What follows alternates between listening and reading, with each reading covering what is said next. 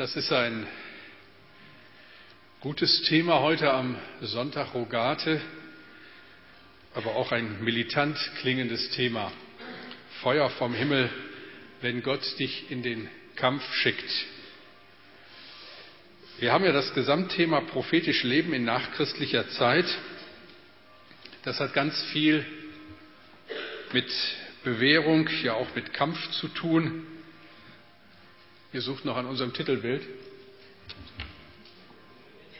Willst nicht? Dann lasst es ganz weg. Sonst gucken die lieben Leute die ganze Zeit da drauf und vergessen mich. Prophetisch Leben in nachchristlicher Zeit. Heute begleiten wir Elia in so eine ganz besondere Situation, daher auch der Titel der heutigen Predigt, Feuer vom Himmel, wenn Gott dich in den Kampf schickt. Aber ich möchte zunächst einmal mit uns beten. Vater, danke für diesen besonderen Tag. Danke, dass du uns diesen Sonntag schenkst, dass wir dein Wort haben und dass du reden willst, dass wir ganz ruhig werden dürfen vor dir, auch von all dem, was die Woche über war, dass du hier bist. Danke für die herrlichen Lieder, Danke für die Freude in dir. Jetzt bitte, Herr, öffne meinen Mund, dass er deinen Ruhm verkündigt. Amen. Gott legt uns in diesen Tagen so eine besondere geistliche Last auf Herz, aufs Herz. Wir sind so mitten im Kampf, das ist mein Eindruck. Und er beschenkt uns mit seinem Wort. Wir hatten am Dienstagmorgen wieder unser Frühgebet, da war eine junge Frau. Und am Ende der Gebetszeit sagte sie zu uns, ich muss euch was vorlesen. Das ist mir so gekommen während dieser Zeit, Jesaja 35. Und da steht in Vers 1 folgende, die Wüste und die Einöde wird frohlocken und die Steppe wird jubeln und wird blühen wie die Lilien. Stärkt die müden Hände und macht fest die wankenden Knie. Sagt den verzagten Herzen, seid getrost, fürchtet euch nicht. Seht, da ist euer Gott. Das hat uns sehr ermutigt. Und dann hat sich dieser Eindruck die Woche durch ganz viele unterschiedliche Menschen verstärkt.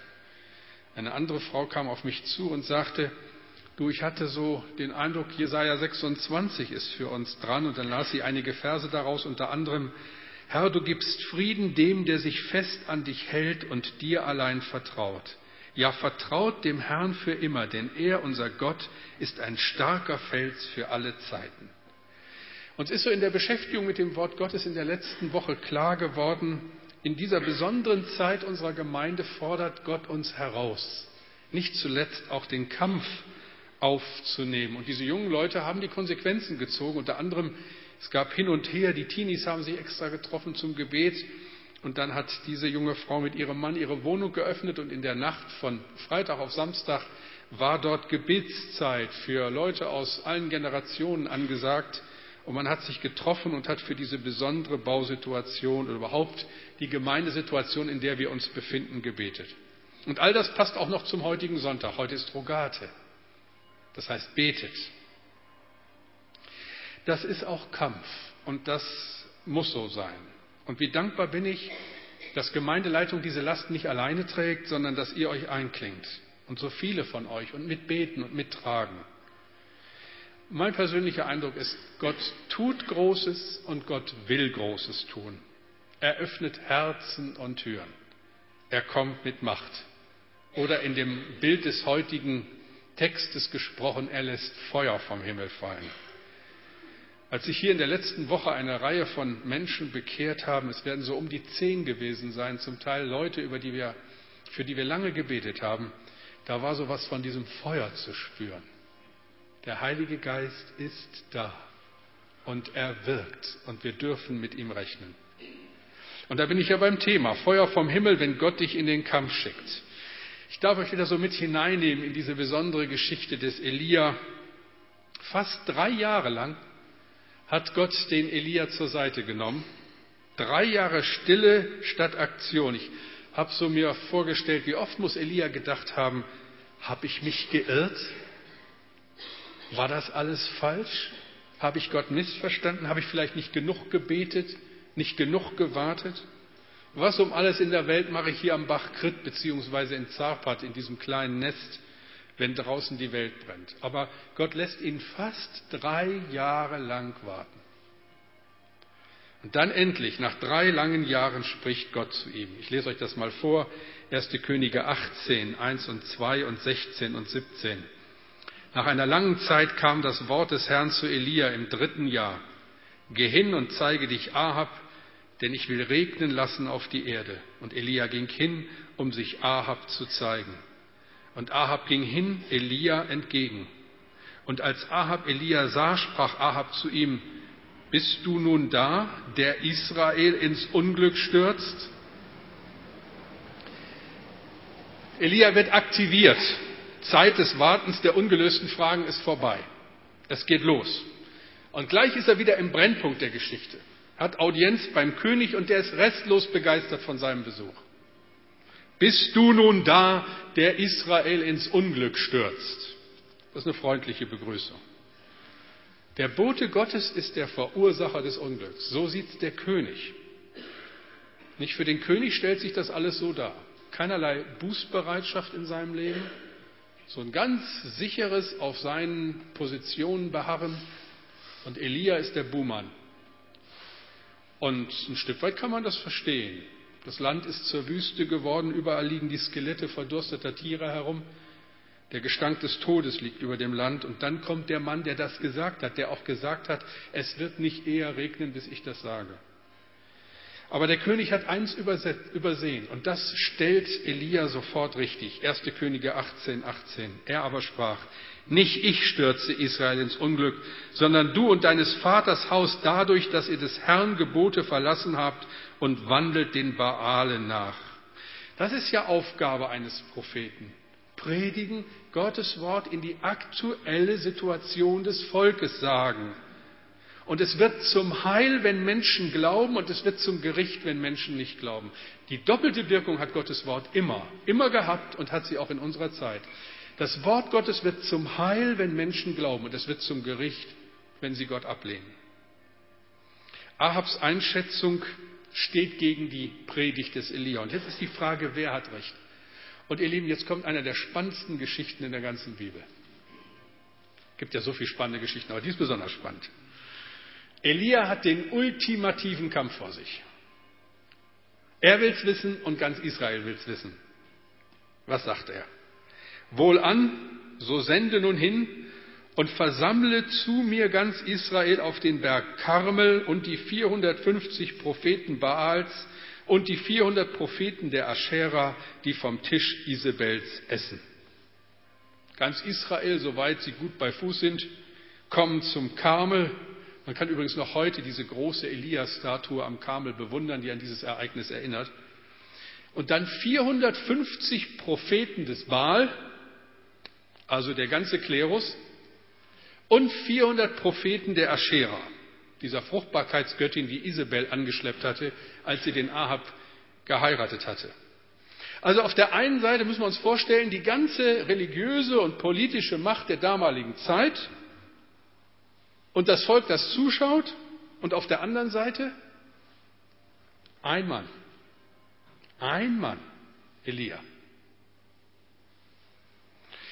Also irgendwie musste ich so an den Herr der Ringe denken, an den armen kleinen Frodo und seine Aufgabe, Mittelerde zu retten, wo man ja auch keine Hoffnung hat.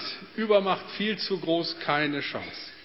Auf dem Kamel hat der Glaube des Elia seine Feuerprobe zu bestehen. Wer ist Gott? Wer hat die Macht? Woran glauben wir eigentlich? Und Elia spricht noch einmal zum Volk, predigt in allem Eifer und sagt, worum es geht. Er redet sehr ernst, aber auch sehr einladend. 1. Könige 18, 21. Da trat Elia zu allem Volk und sprach, wie lange hinkt ihr auf beiden Seiten? Ist der Herrgott, so wandelt ihm nach. Ist's aber Baal, so wandelt ihm nach. Und das Volk antwortete ihm nicht.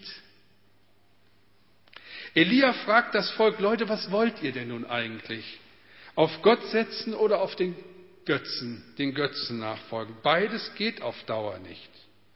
Ich denke, dass Gott uns das auch immer wieder fragt. Und manche Krisensituationen im Leben eines Menschen, auch im Leben einer Gemeinde, sind immer wieder diese Frage, Leute, was wollt ihr eigentlich? Wem vertraut ihr?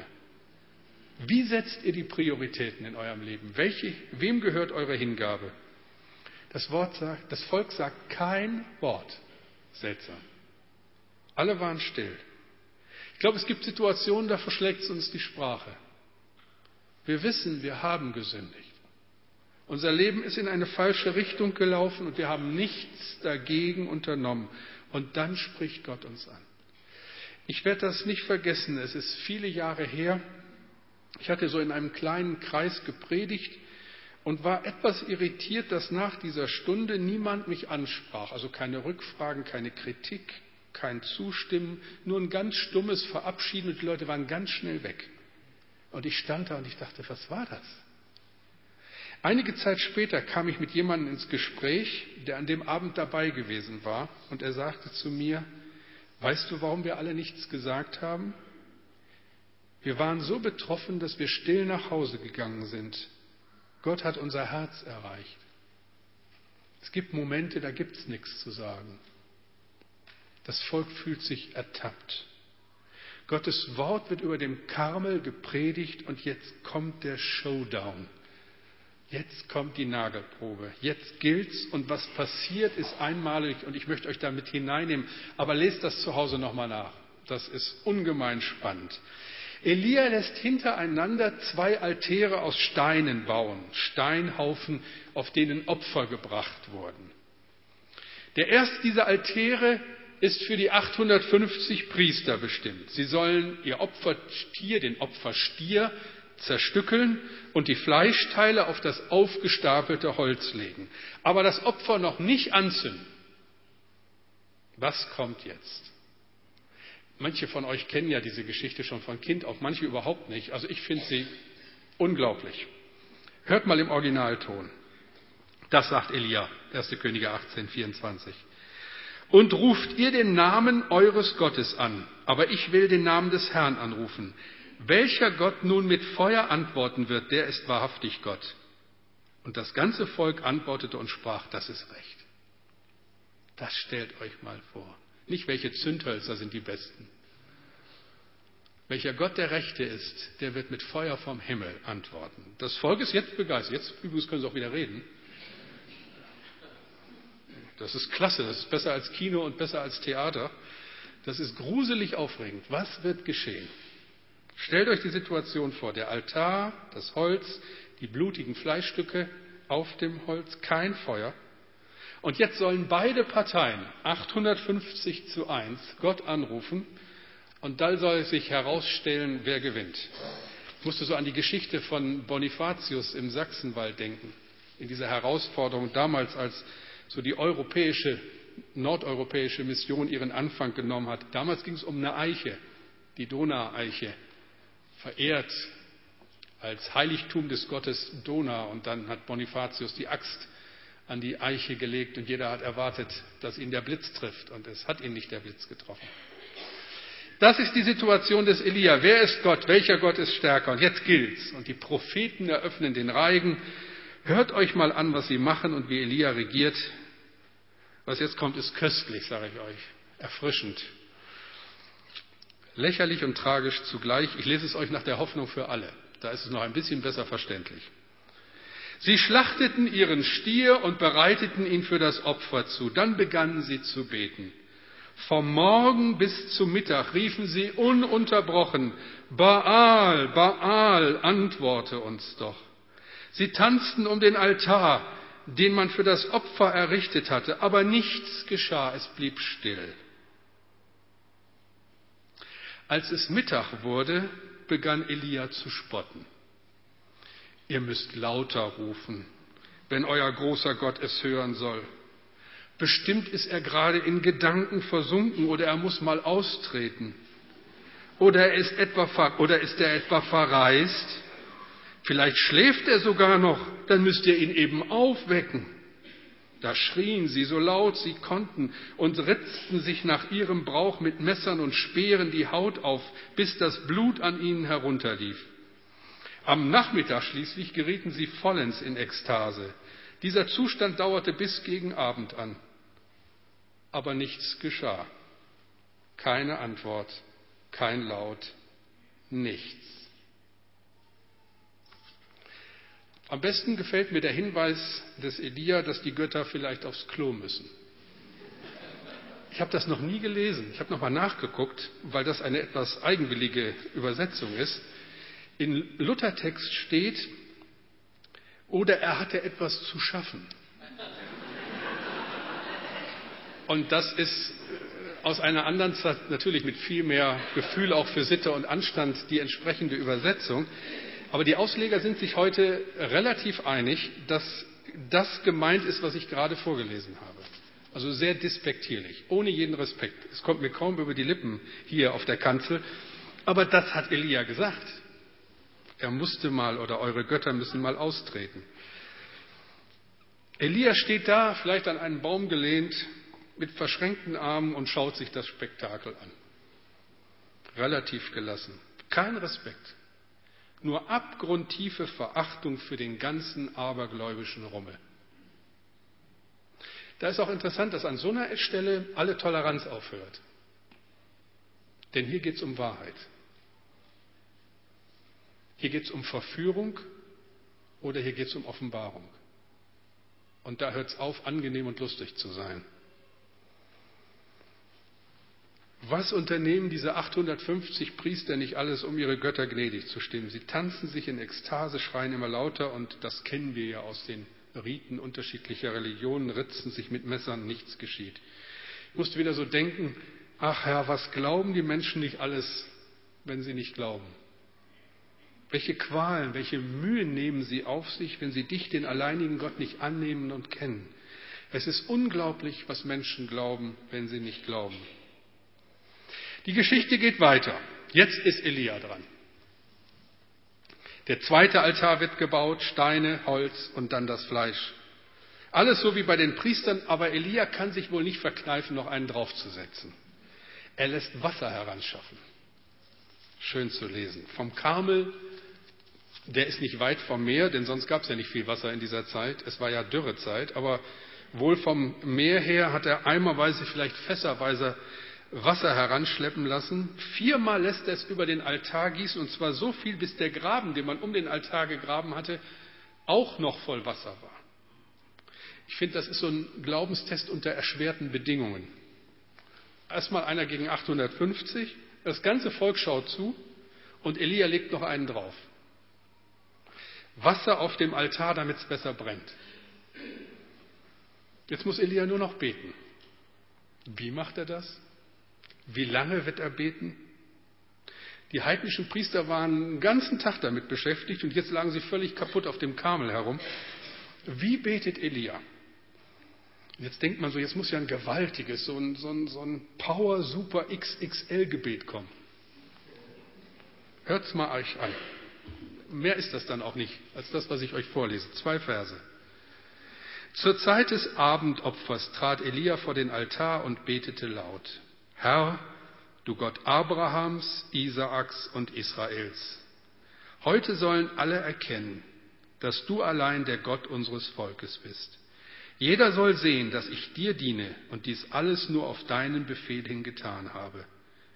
Erhöre mein Gebet, Herr, antworte mir, damit dieses Volk endlich einsieht, dass du, Herr, der wahre Gott bist und sie wieder dazu bringen willst, dir allein zu dienen.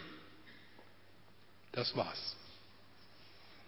Dann hat er Amen gesagt und dann passiert's. Ganz einfach so. Feuer fällt vom Himmel. Feuer des Herrn. Wenn wir dieses Lied singen, Feuer des Herrn, danach verlangt mein Herz, dann muss ich auch immer an diese Stelle denken. Gott antwortet auf die Gebete seiner Kinder und verschafft sich Respekt, der ihm allein zusteht. Wie viele unserer Missionare haben das in Krisensituationen so erlebt? Sprecht mal mit Martin Black und seiner Frau darüber. Die beiden sind so viele, viele Jahre schon in Brasilien und haben vieles erlebt mit Gott. Oder sprecht mit Traugott Hartmann, wenn er Himmelfahrt hier ist und aus Sambia berichtet. Kommt es zur Nagelprobe, dann ist Gott allein Gott und selbst der Teufel muss fliehen. Gott steht zu Elia und alle müssen das anerkennen. Ich lese euch das noch einmal vor. Da ließ der Herr Feuer vom Himmel fallen. Es verzehrte nicht nur das Opferfleisch und das Holz, sondern auch die Steine des Altars und den Erdboden darunter. Sogar das Wasser im Graben leckten die Flammen auf. Als die Israeliten das sahen, warfen sie sich zu Boden und riefen, der Herr allein ist Gott, der Herr allein ist Gott. Das müsst ihr euch mal vorstellen, über dem Karmel, der vorher noch dominiert war durch die ganzen heidnischen Priester, ertönt jetzt das alte jüdische Glaubensbekenntnis, das Glaubensbekenntnis des Volkes Gottes, das Schma Yisrael. Der Herr ist unser Gott, der Herr allein. Höre Israel, der Herr ist Gott, der Herr allein. Es wird eine Zeit kommen, da werden alle Menschen aus allen Zeiten Gott ehren als den einzigen Gott, den Schöpfer Himmels und der Erden. Es wird ein Tag kommen, da werden alle ihre Knie beugen, freiwillig oder unfreiwillig und bekennen, Jesus ist der Herr. Jedes Knie wird sich beugen. Feuer vom Himmel. Gott wird auch dir in deinem Leben immer wieder solche besonderen Augenblicke zumuten, Tage, manchmal Jahre, die scheinbar wertlos verkommen Zeiten, in denen du alleine stehst. Aber solange du ihm vertraust, geht die Geschichte gut aus. Er wird dich niemals verlassen und sollte es nötig sein, wird er Feuer vom Himmel fallen lassen. Eine unglaubliche Geschichte. Was lernen wir über diesen Mann Gottes, der diese Herausforderung angenommen hat? Ich möchte euch vier kurze Lektionen mitgeben nach diesem Sonntag. Und weil ihr das jetzt alle nicht so optisch mitverfolgen könnt, wieder der Hinweis, auf unserer Homepage sind diese Predigten zu bekommen und man kann sie sich runterladen und dann habt ihr alles nochmal schwarz auf weiß vor euch. Vier wichtige Lektionen für unsere Nachfolge. Die erste Lektion, wenn wir sicher sind, dass wir uns im Willen Gottes befinden, sind wir unbesiegbar. Hast du das gehört? Wenn wir sicher sind, dass wir uns im Willen Gottes befinden, sind wir unbesiegbar. Wir könnten arbeitslos sein und trotzdem wissen, dass wir im Willen Gottes sind. Wir können Karriere machen und trotzdem wissen, wir sind im Willen Gottes. Wir können ledig sein oder verheiratet, kinderlos oder mit Kindern. Entscheidend ist die Frage, was will Gott für mich? Was ist sein Wille? Sind wir hier auf seiner Spur, dann lass es 850, dann lass es 8500 heidnische Priester sein. Das ändert überhaupt nichts. Lass es einen schwierigen Arbeitsmarkt sein. Lass es viele Jahre des Alleinseins sein. Gott lässt für dich Feuer vom Himmel fallen. Sprich, er hilft dir, wenn du nach seinem Willen lebst. Georg Müller, der Vater der Waisenkinder von Bristol, von ihm sagt man, dass er fast mehr Zeit in seinem Leben damit verbracht hat zu fragen, Herr, was ist dein Wille, als mit dem Gebet, wobei dieses Fragen ja auch schon Gebet war. Aber es war ihm immer ganz wichtig zu fragen, Herr, was willst du? Und dann hat er gebetet. Wenn wir wissen, dass wir im Willen Gottes sind, dann sind wir unbesiegbar. Elia war zu keiner Zeit eingeschüchtert oder unsicher. Er war immer in der Offensive. Das ist die erste Lektion. Die zweite Lektion, wenn wir nur halbe Sachen machen, dienen wir nicht Gott, sondern den Götzen in unserem Leben. Das ist ja die entscheidende Frage, die Elia dem Volk stellt. Wie lange hinkt ihr auf beiden Seiten? Ist der Herr Gott, so wandelt ihm nach, ist's aber Baal, so wandelt ihm nach. Etwas schlichter hat das mal ein Zeitgenosse so formuliert. Ein halber Christ ist ein ganzer Unsinn. Es geht einfach nicht. Und das merkst du auch. Du merkst, wie es dich innerlich zerreißt. Wenn andere so begeistert und so ernst vom Glauben sprechen, regt es dich nur auf, weil du auf beiden Seiten hinkst. Wenn, wenn es an dein Geld geht, suchst du tausend Gründe, um Gott nicht das zu geben, was ihm zusteht, weil du auf beiden Seiten hängst. Wenn es um deine Zeit geht, ist alles wichtiger als das Reich Gottes. Elia spricht sehr ernst und sehr bestimmt. Leute, die Zeit der geteilten Herzen ist vorbei. Diese Art zu leben hat keine Verheißung. Entscheidet euch. Im Reich Gottes ist kein Platz für Zuschauer. Sei ganz sein oder lass es ganz sein. Eine dritte Lektion. Unsere wirksamste Waffe ist das Gebet des Glaubens. Rogate heißt dieser Sonntag. Betest du? Ich meine, betest du wirklich? Inständig, jeden Tag. Howard Taylor, der Sohn des berühmten China-Missionars Hudson Taylor, hat einmal gesagt zu der Gebetspraxis seines Vaters, 40 Jahre lang ist die Sonne nicht ein einziges Mal über China aufgegangen, ohne dass Gott meinen Vater auf den Knien vorgefunden hätte. Das ist ein Zeugnis. Fragt ihr, warum die Sache mit dem Bau so schwierig geworden ist? Ich denke, Gott will sehen, ob wir uns dem Kampf stellen. Er will sehen, wie es um unseren Glauben bestellt ist und ob wir ihm viel Größeres zumuten, zutrauen. Er will uns einfach beten sehen, kämpfen. Und eine vierte und letzte Lektion aus dieser Geschichte mit Elia. Unterschätzt niemals die Kraft, die ein einziges engagiertes Leben hat. Einer gegen alle, Elia gegen 850. Am Schluss, das habe ich euch noch gar nicht verraten, sind die 850 tot und Elia lebt. Ein Mensch unter der Hand Gottes, ein Mensch, der sich dem Kampf stellt und nicht angepasst unter den vielen anderen lebt. Ein Mensch, der gegen den Strom schwimmt. Hier sitzen solche Leute. Ich sehe euch. Man hat von hier vorne einen guten Überblick. So viele prächtige Menschen. Und Gott will mit dir seine Gemeinde bauen. Mit dir den nächsten Schritt gehen. Die Frage ist, kommst du mit? Wir feiern jetzt gleich das Mahl des Herrn. Dazu lade ich euch herzlich ein. Das ist Erinnerung, das ist Verheißung, das ist Sendung. Gott sendet dich. Er lädt dich ein und erinnert an seinen Bund mit dir. Jesus hat sich auf diesen Kampf eingelassen. Es hat ihn das Leben gekostet. Er hat gesiegt. Er ist auferstanden. Und er ist da, alle Zeit. Jesus Christus, derselbe gestern, heute und in Ewigkeit. Mit diesem guten Herrn wollen wir rechnen. Beten wir. Herr, danke dafür. Danke für die Momente in unserem Leben, wo es sich entscheidet, wo alles drauf ankommt und wo klar wird, dass du allein Gott bist, der allmächtige und barmherzige Herr. Und so, Herr, rede zu uns, handle an uns, wir sind in deiner Hand. Danke für das Mahl, das wir jetzt gleich feiern. Herr, begegne uns und stärke uns. Herr, offenbare du dich. Danke für deine Güte. Amen. Wir wollen einen Chorus zusammen singen.